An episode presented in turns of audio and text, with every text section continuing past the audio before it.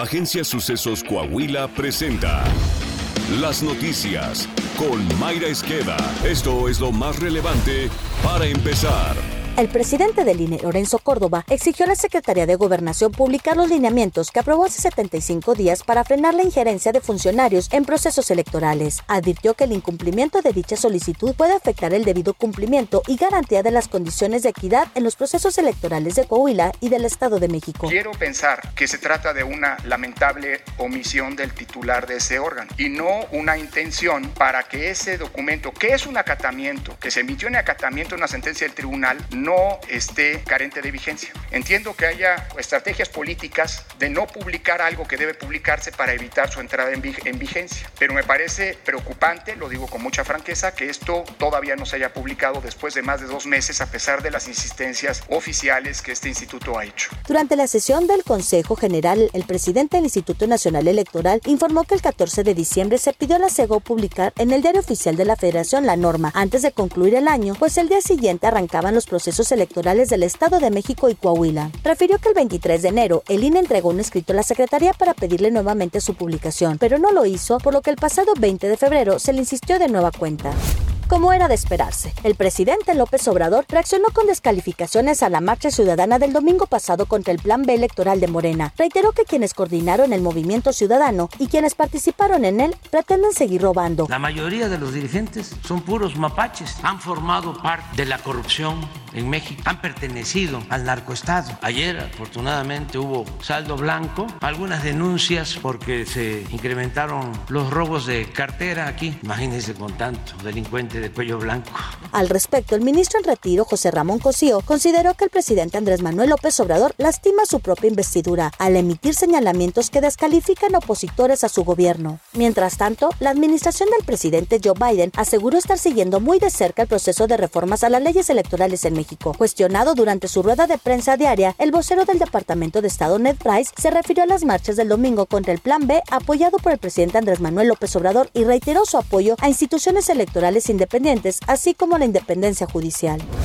Este lunes se cumplieron tres años de que se notificó oficialmente el primer caso de COVID en México. Desde entonces han pasado seis olas de la pandemia por nuestro país y México sigue sin tener la vacuna propia que prometió el gobierno de la 4T. En abril de 2021, el presidente López Obrador anunció que además de las vacunas importadas, México dispondría a finales de ese mismo año de su propio biológico, al que denominó Patria. A dos años de esa declaración, cuando la mayoría de la población ya está vacunada y los contagios disminuyeron considerablemente, aún no se sabe para cuándo disponible ese biológico. Especialistas atribuyen dicha demora al atraso tecnológico de nuestro país. El pasado 17 de enero, el subsecretario de Salud, Hugo López Gatel, dijo que el desarrollo de la vacuna se encuentra en fase 3 de ensayos clínicos y dijo que el retraso se debe a que casi no hay casos de COVID-19. Usted juzgue.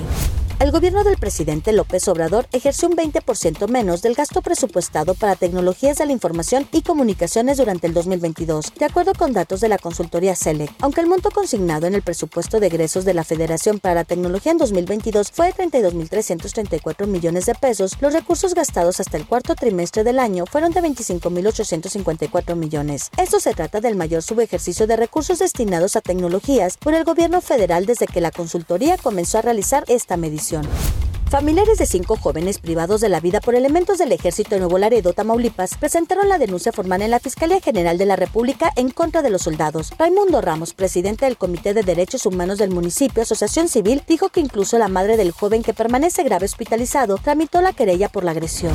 Coahuila. El gobernador Miguel Ángel Riquelme Solís encabezó la inauguración del pozo de agua en Plaza Madero, que beneficiará a 15.000 habitantes y cuya inversión fue superior a los 17 millones de pesos. Riquelme Solís mencionó que se está cerca de entregar un octavo pozo al que se comprometieron en 2022, en donde se ve la gran inversión que se hace entre Estado y municipio. Anunció que para este año serán inaugurados otros seis pozos más. Aunado a ello, refirió que avanza la construcción del sistema vial Cuatro Caminos y el paso Villa Florida, lo que traerá competitividad y mejoramiento en la movilidad. Apuntó que en estas acciones se invierte alrededor de 700 millones de pesos. Iniciaron las adecuaciones en la segunda etapa de construcción de la terminal NASAS del Bus Laguna, informó Fernando Simón Gutiérrez Pérez, titular de Comunicación e Imagen Institucional del Gobierno del Estado, quien destacó que se reforzará el centro de control y áreas donde serán guardadas las unidades cuando no estén prestando servicio. El funcionario estatal dijo que esta es la parte final para que el Bus Laguna se concrete y por ello el pasado fin de semana tuvo una reunión virtual con la institución bancaria que financiará parte del proyecto. Enfatizó que el gobierno de Coahuila está cuidando cada paso en este procedimiento para asegurar la ejecución final del proyecto. Saltillo. Como parte de las acciones para reforzar la seguridad al sur de la ciudad, el alcalde José María Frastrosiller informó ante el Cabildo de Saltillo la compra de un predio en el ejido Encarnación de Guzmán, donde se establecerá una base militar. Señaló que el ejército se acercó a esta administración para exponer la necesidad de establecer una base militar en los límites con el estado de Zacatecas, por lo que se procedió a la compra del predio con una superficie de más de dos hectáreas. Frastrosiller informó que en las próximas fechas se iniciarán los trámites legales para la desincorporación y donación del predio a favor de Y Fuerzas Armadas, procedimiento que compete al Cabildo y posteriormente al Congreso del Estado.